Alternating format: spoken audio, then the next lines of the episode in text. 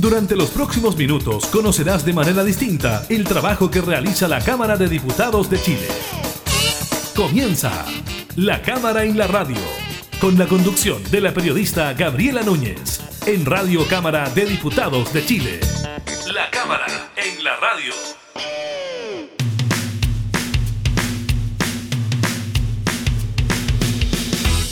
Hola, ¿qué tal? ¿Cómo están? Bienvenidas, bienvenidos a un nuevo programa de la Cámara de la Radio. Estamos junto a ustedes informando del quehacer legislativo, temas de actualidad, como por ejemplo lo que sigue ocurriendo con el COVID-19. Tenemos novedades hoy en cuanto al número de contagios, también en cuanto al número de fallecidos y también tenemos noticias sobre comunas que avanzan y retroceden dentro de lo que es el plan paso a paso. Estaremos conversando con el diputado de la UDI, Isa Cort, integrante de la Comisión de Relaciones Exteriores de la Cámara, porque durante esta semana el canciller Andrés Salamán dio explicaciones a la comisión sobre este convenio entre Chile y la OCDE para que este organismo internacional asesore a la convención constituyente. Estaremos hablando de eso. También de los aforos limitados que comenzarán a regir en las playas de nuestro país y además todo lo que ocurrió en Estados Unidos con el ingreso masivo de manifestantes al Capitolio, hechos de violencia registrados cuando faltan pocos días, ¿no? Para que Donald Trump deje el poder y asuma Joe Biden. Así que estaremos también hablando sobre las consecuencias de aquello. Iniciamos la cámara en la radio.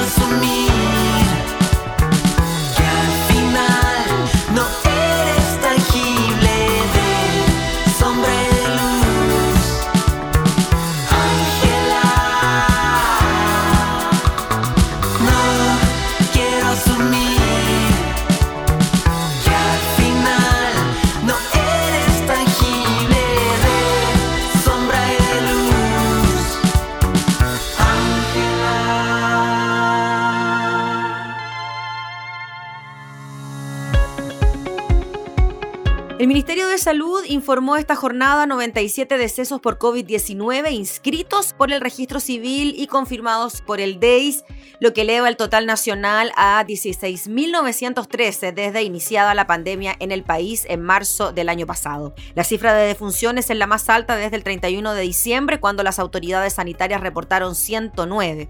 Además, se afirmó que hubo 13.685 contagios nuevos en las últimas 24 horas, cifra que vuelve a superar el umbral de los 3.000 después de cuatro jornadas. De estos, 2.614 presentaron sintomatología, 944 fueron asintomáticos y 127 no fueron notificados en el sistema Epivigila. Lamentablemente tengo que comunicar que 11 regiones del país aumentan sus casos y solo 5 las disminuyen, dijo el ministro Enrique París, quien señaló que la variación de nuevos casos confirmados a nivel nacional es de un 29% de aumento para la comparación de los últimos 7 días y de un 33% de aumento en comparación con los últimos 14 días. En tanto, los casos activos, es decir, aquellos portadores del virus y que son capaces de transmitirlo, son 18.679, más de 1.000 que los reportados ayer, cuando fueron 17.239. De este modo, este indicador de la pandemia volvió a superar los 18.000 después de casi seis meses, específicamente desde el 28 de julio que no se registraba este número de casos activos, que son los que contagian, ¿no? Los laboratorios reportaron los resultados de 47.718 test, lo que arrojó una positividad del 7,7%. De acuerdo al reporte del MinSal, que contiene cifras de las últimas 24 horas, 862 personas se encuentran hospitalizadas en las UCI, de las cuales 695 están con apoyo de ventilación mecánica y 96 se encuentran en estado crítico de salud. Existen un total de 209 camas críticas disponibles. Pero el balance del día de hoy también estuvo marcado por eh, los anuncios en cuanto a las comunas que avanzan y retroceden dentro de lo que es el plan eh, paso a paso. La subsecretaria de Salud, Paula Daz, informó que las comunas que avanzan de fase lo harán a partir del lunes 11 a las 5 de la mañana y las que retroceden lo harán a partir del sábado 9 de enero a las 5 horas. Retroceden a cuarentena a partir del sábado 9 de enero a las 5 horas en la región de los ríos La Unión, en la región del Maule, San Javier y Maule. Retroceden a transición a partir del sábado 9 de enero a las 5 horas en la región del Biobío, Mulchen, en Araucanía, Loncoche y Victoria y en la región de los lagos en la provincia de Yanquihue y la provincia de Osorno. Retroceden a preparación a partir del sábado 9 de enero a las 5 horas en la región de Atacama, Copiapó y Tierra Amarilla y en Coquimbo, Los Vilos, La Serena y Coquimbo. Avanzan a preparación a partir del lunes 11 a las 5 de la mañana en Coquimbo o Valle y en la región de los ríos en Mariquina. Recordemos que el pasado 7 de diciembre la subsecretaria de Prevención del Delito, Catherine Martolera, anunció los cambios al plan paso a paso que rigen para todo el país. En el caso de las comunas en fase 2 o preparación, se establece un permiso a nivel nacional para que todos los restaurantes puedan abrir sus terrazas. Eso fue lo que varió en relación a los primeros días del plan paso a paso.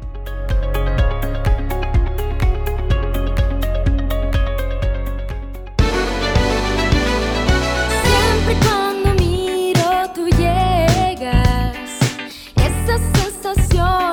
sé de dónde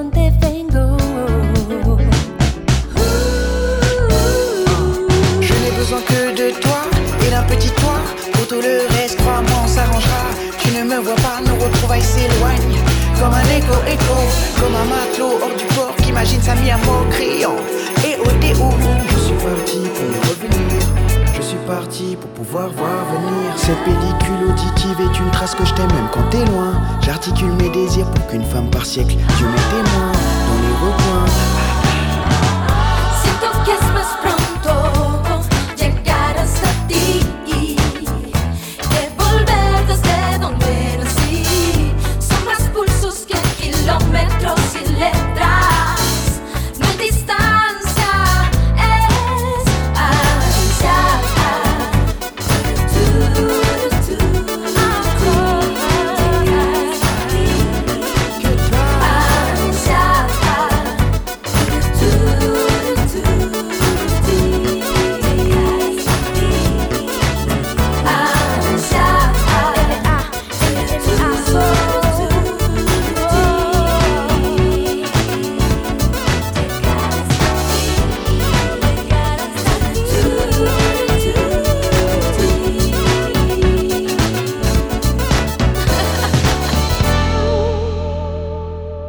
Cámara en la radio.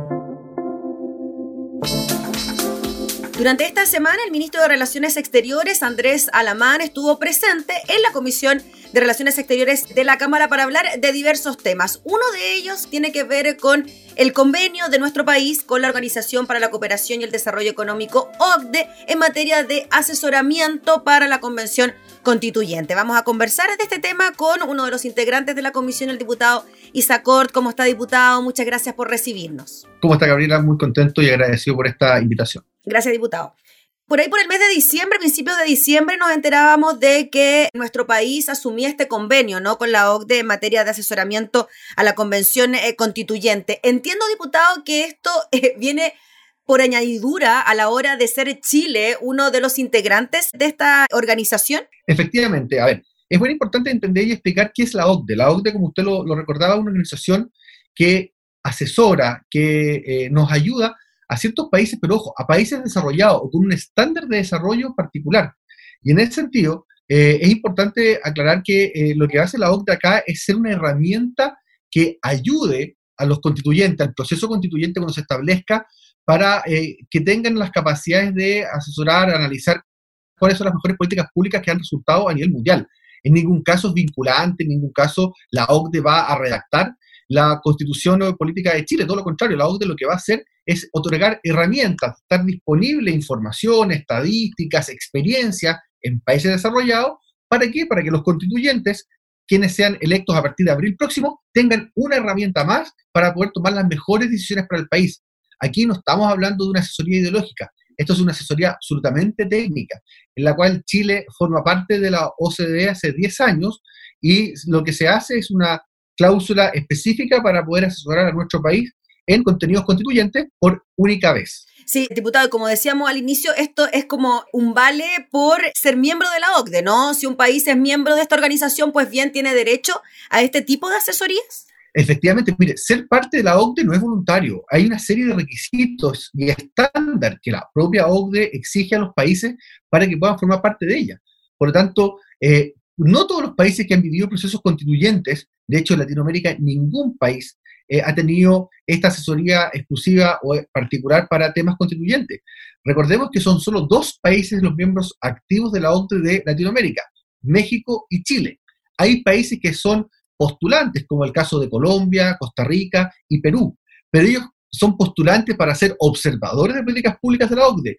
Chile es miembro pleno de la OCDE eh, y es una asociación multilateral de países desarrollados y en este caso nosotros creemos que es una gran ayuda, nosotros creemos que el ministro Alamán con el subsecretario Rodrigo Yáñez eh, aciertan al buscar este tipo de acuerdos, insisto, los cuales no se van a imponer a los constituyentes, van a estar a disposición una asesoría más, una herramienta más para quienes elijan la ciudadanía el próximo 11 de abril puedan eh, decidir definir cuál va a ser la mejor, el mejor camino constitucional para Chile. Y eso finalmente nosotros lo reconocemos, lo respaldamos y lo agradecemos. ¿Por qué cree usted, diputado Isacort, que se produjo esta mini polémica, ¿no? A la hora de decir por qué la OCDE y otra no, por qué se piensa en una organización eh, para entregar asesorías antes de que la convención constituyente se constituya, valga la redundancia. ¿Por qué cree usted que pasó aquello? Yo, yo veo que la crisis que tiene nuestro país, que enfrenta nuestro país, es bien profunda y bien severa. Y, eso hay que reconocerlo. Y una de las, formas de darse cuenta que esta crisis es compleja es también analizando el rol que tiene la oposición, cuál es, cuál es la actitud de la oposición. Nosotros hoy en día vemos que tenemos una oposición que se aferra mucho al concepto, a la etimología de la palabra oposición, por tanto se oponen a todo. El rol de una oposición en democracia es ser complementario al rol del oficialismo. Acá, cuando hay cosas, hay errores que enmendar, bienvenida a la crítica constructiva de la oposición. Pero cuando se toman decisiones que creemos que van a mejorar la situación, yo creo que debemos nosotros respaldarla. Y la oposición, al no tener temas para proponer, lo que hace es oponerse. Y aquí nosotros creemos que parten de la desconfianza, pero la desconfianza no solo del gobierno. A mí, yo lo digo que aquí los diputados, o las diputadas particularmente, que asumieron este, esta oposición, esta crítica a la OCDE, también debieran entender que esto no solo le golpea o quieren golpear al gobierno del presidente Piñera, al gobierno de Chile, sino que también están menospreciando el prestigio de la propia OCDE. O sea, están poniendo en duda que un organismo tan importante multilateral como la OCDE eh, tenga la capacidad o no de asesorar a nuestro país en un proceso histórico como es el constitucional. Yo lamento la actitud de la oposición, hago un llamado que el último año que nos queda como Congreso, como Parlamento, tengamos de verdad una oposición constructiva, una oposición complementaria, propositiva y no solo opositora a todo. Diputado Isacort, en términos concretos, ¿esta asesoría en qué consistiría? ¿Habrían personas, funcionarios de la OCDE destinados a nuestro país en caso de que un constituyente así lo requiera? ¿O sería en forma telemática, como estamos acostumbrados ahora? ¿De qué manera podría generarse aquel asesoramiento? Ah, es absolutamente telemático. Esto hoy en día, una de las cosas positivas de la pandemia es que nos permite justamente tener cercanía aunque no es lo mismo el, el, tocarse, estar con alguien, qué sé yo, pero, pero también nos permite tener asesoría. Y, son temáticas, son contenidos. Aquí temas, por ejemplo, de energía, temas de, de pensiones, temas de educación, temas de salud pública. Eh, lo que la OCDE es un organismo que propone políticas públicas. De hecho, se llama un policy maker, o sea, en, en, su sigla, en su nombre en inglés. Por tanto, lo que va a hacer es definir experiencias, estadísticas, comparaciones, análisis de políticas públicas que se están desarrollando en este momento en otros países desarrollados del mundo para poder generar eh, una propuesta justamente mucho más seria, mucho más respetable, mucho más responsable. Pero después el constituyente verá si lo toma, no lo toma, si lo ocupa, no lo ocupa, si lo usa como punto de guía o no. Es una decisión soberana que va a tomar la Comisión Constituyente y la OCDE va a poner a disposición, tal como lo hace la Biblioteca del Congreso de nuestro Congreso Nacional de la Cámara y del Senado, va a poner a disposición también la información, la asesoría, los análisis, la experiencia en temas, en contenidos. Diputado, el em, canciller Andrés Alamán en la comisión hacía mención incluso a la misma constitución de nuestro país que de alguna manera estaba obligada obligado al gobierno a entregar una oficina técnica que prestara efectivamente asesoramiento a esta convención eh, constituyente. De ahí entonces a que el gobierno opte por la OCDE para hacer esa asesoría técnica. A ver, el artículo 133 transitorio de la Constitución, que es finalmente uno de los artículos que reformamos para poder generar el proceso constituyente, elegir a todo, mandata, no le da la opción, sino que obliga al presidente de la República, en su rol de jefe de Estado, a ofrecer y preparar toda la instancia, todo el aspecto de instalación del proceso constituyente. Pero entendamos que una instalación de un proceso constituyente no es el edificio, no son las ampolletas ni son los escritorios, es un tema de contenido. Mm. Y este es uno de los convenios que ha firmado el gobierno y el propio canciller Alamán lo planteó. Y nosotros también nos hemos impulsado Aquí si hay otras instancias para complementar esto, bienvenida sea. Se lo digo, por ejemplo, yo presido el Grupo Interparlamentario Chileno-Español. Y yo he estado en conversaciones con la Cámara de Diputados española para que también nos pueda prestar, nos pueda asesorar amistosamente, todo esto gratuitamente además, mm. experiencias constitucionales españolas, que nosotros tenemos una cercanía histórica, cultural con España eh, en el viejo mundo. Y por ejemplo, son convenios de colaboración que van a estar disponibles para los constituyentes no van a ser vinculantes. No es que nosotros queramos copiar la constitución española en el ejemplo que le pongo, o que la OCDE va a venir a redactar una constitución chilena, sino que son herramientas que están disponibles.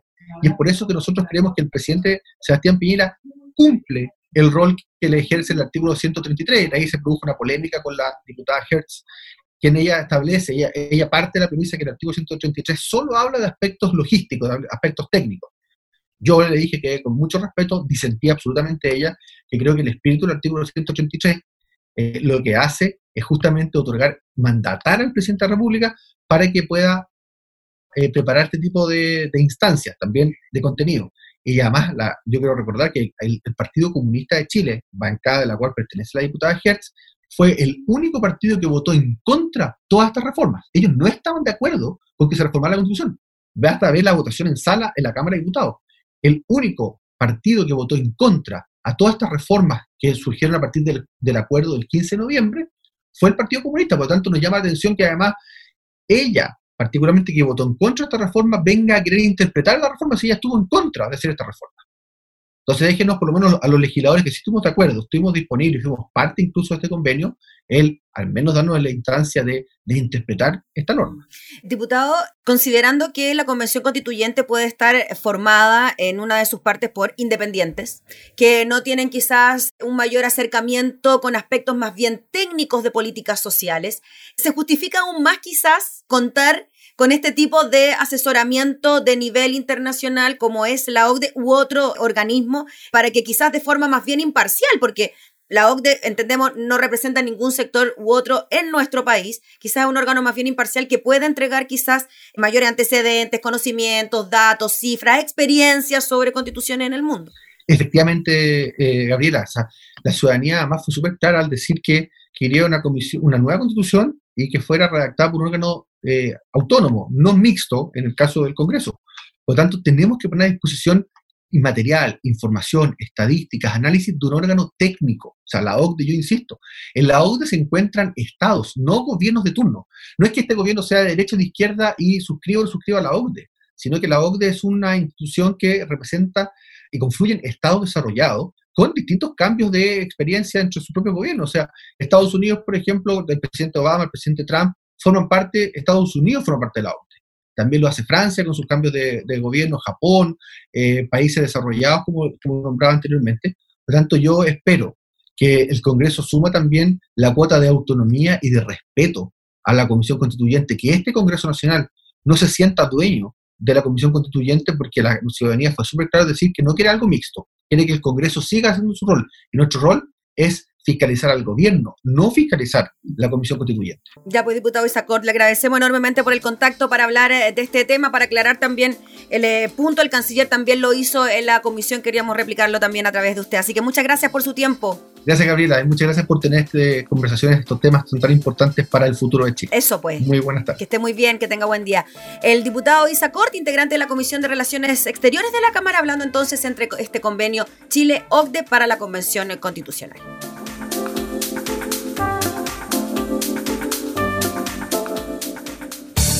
Estás escuchando La Cámara en la Radio, con la conducción de la periodista Gabriela Núñez.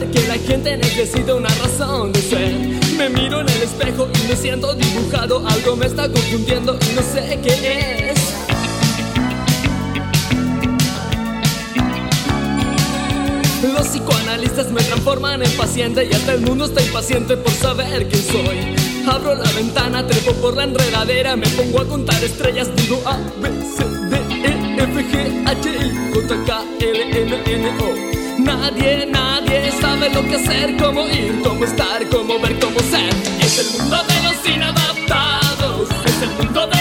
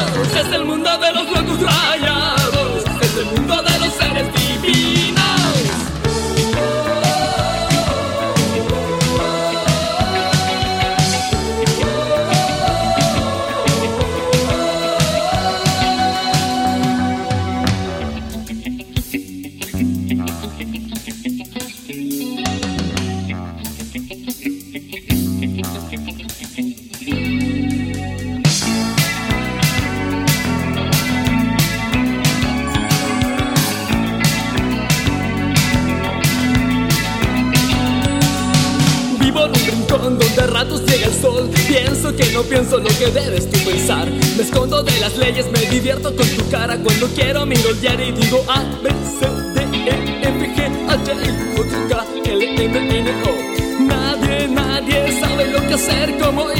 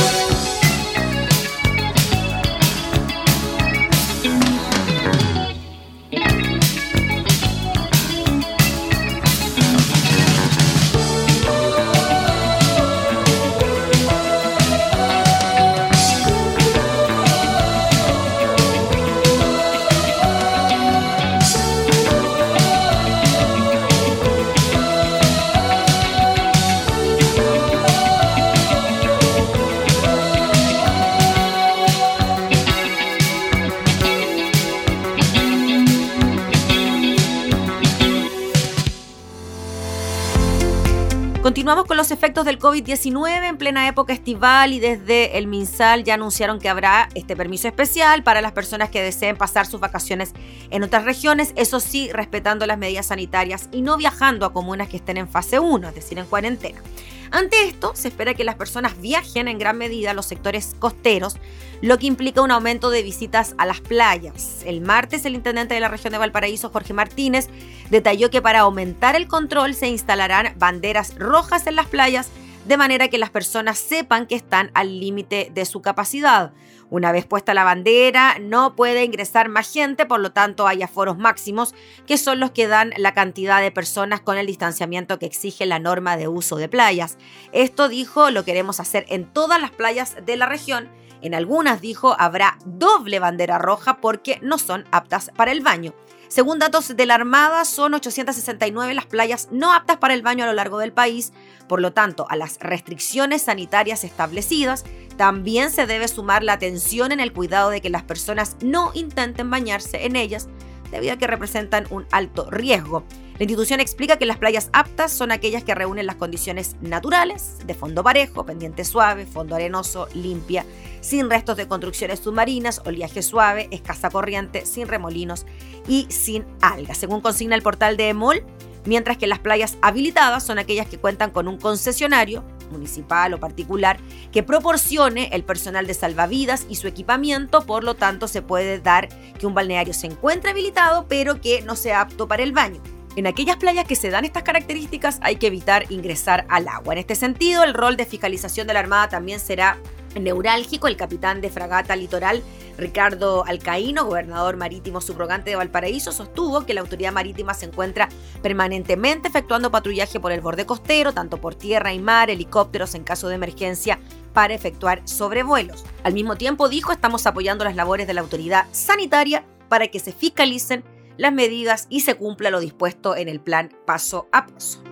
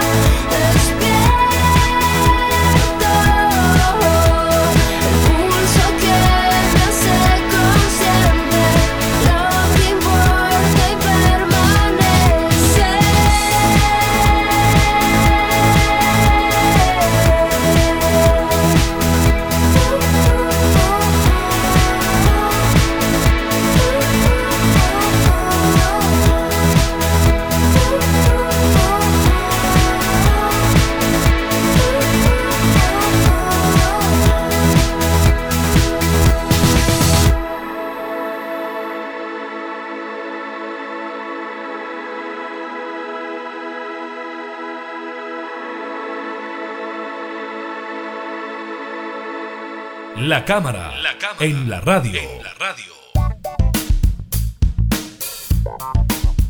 Finalmente, y tras una serie de incidentes que se registraron este día miércoles en el Capitolio, sede del Congreso en los Estados Unidos, el presidente saliente Donald Trump aceptó que su presidencia será de un solo mandato y prometió una comillas transición ordenada después de que el Congreso finalmente ratificara la vía electoral del mandatario electo Joe Biden. Estamos hablando de su victoria electoral. A pesar de que estoy totalmente en desacuerdo con el resultado de las elecciones y los hechos están de mi lado, sin embargo habrá una transición ordenada el 20 de enero, dijo Trump en un comunicado distribuido en Twitter por uno de sus principales asesores, Dan Escabino. Siempre he dicho que continuaríamos nuestra lucha para asegurar que solo se contaban los votos legales. Aunque esto representa el fin del mejor primer mandato en la historia presidencial, solo es el comienzo de nuestra lucha para hacer a Estados Unidos grande de nuevo, añadió citando su lema electoral según este comunicado de Donald Trump.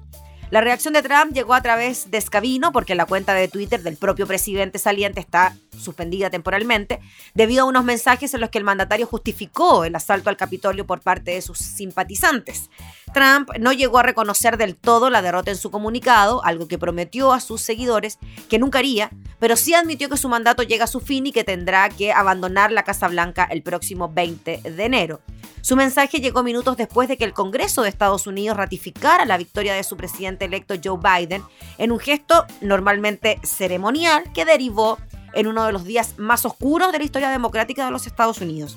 El vicepresidente estadounidense Mike Pence que presidía la sesión, declaró en la sesión que la ratificación del Congreso debía considerarse suficiente para aceptar la elección de Joe Biden. Pence puso así fin a una sesión que comenzó a primera hora de la tarde del miércoles y quedó interrumpida por el extraordinario asalto al Capitolio de los seguidores del presidente Donald Trump, un asedio que duró casi cuatro horas y saldó con cuatro personas muertas, 14 policías heridos y al menos 52 detenidos. Thank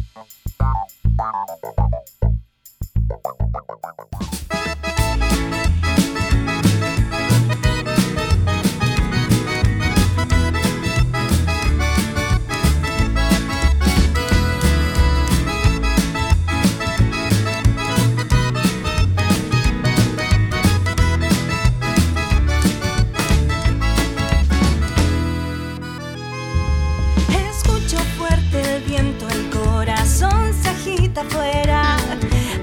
Stop todo.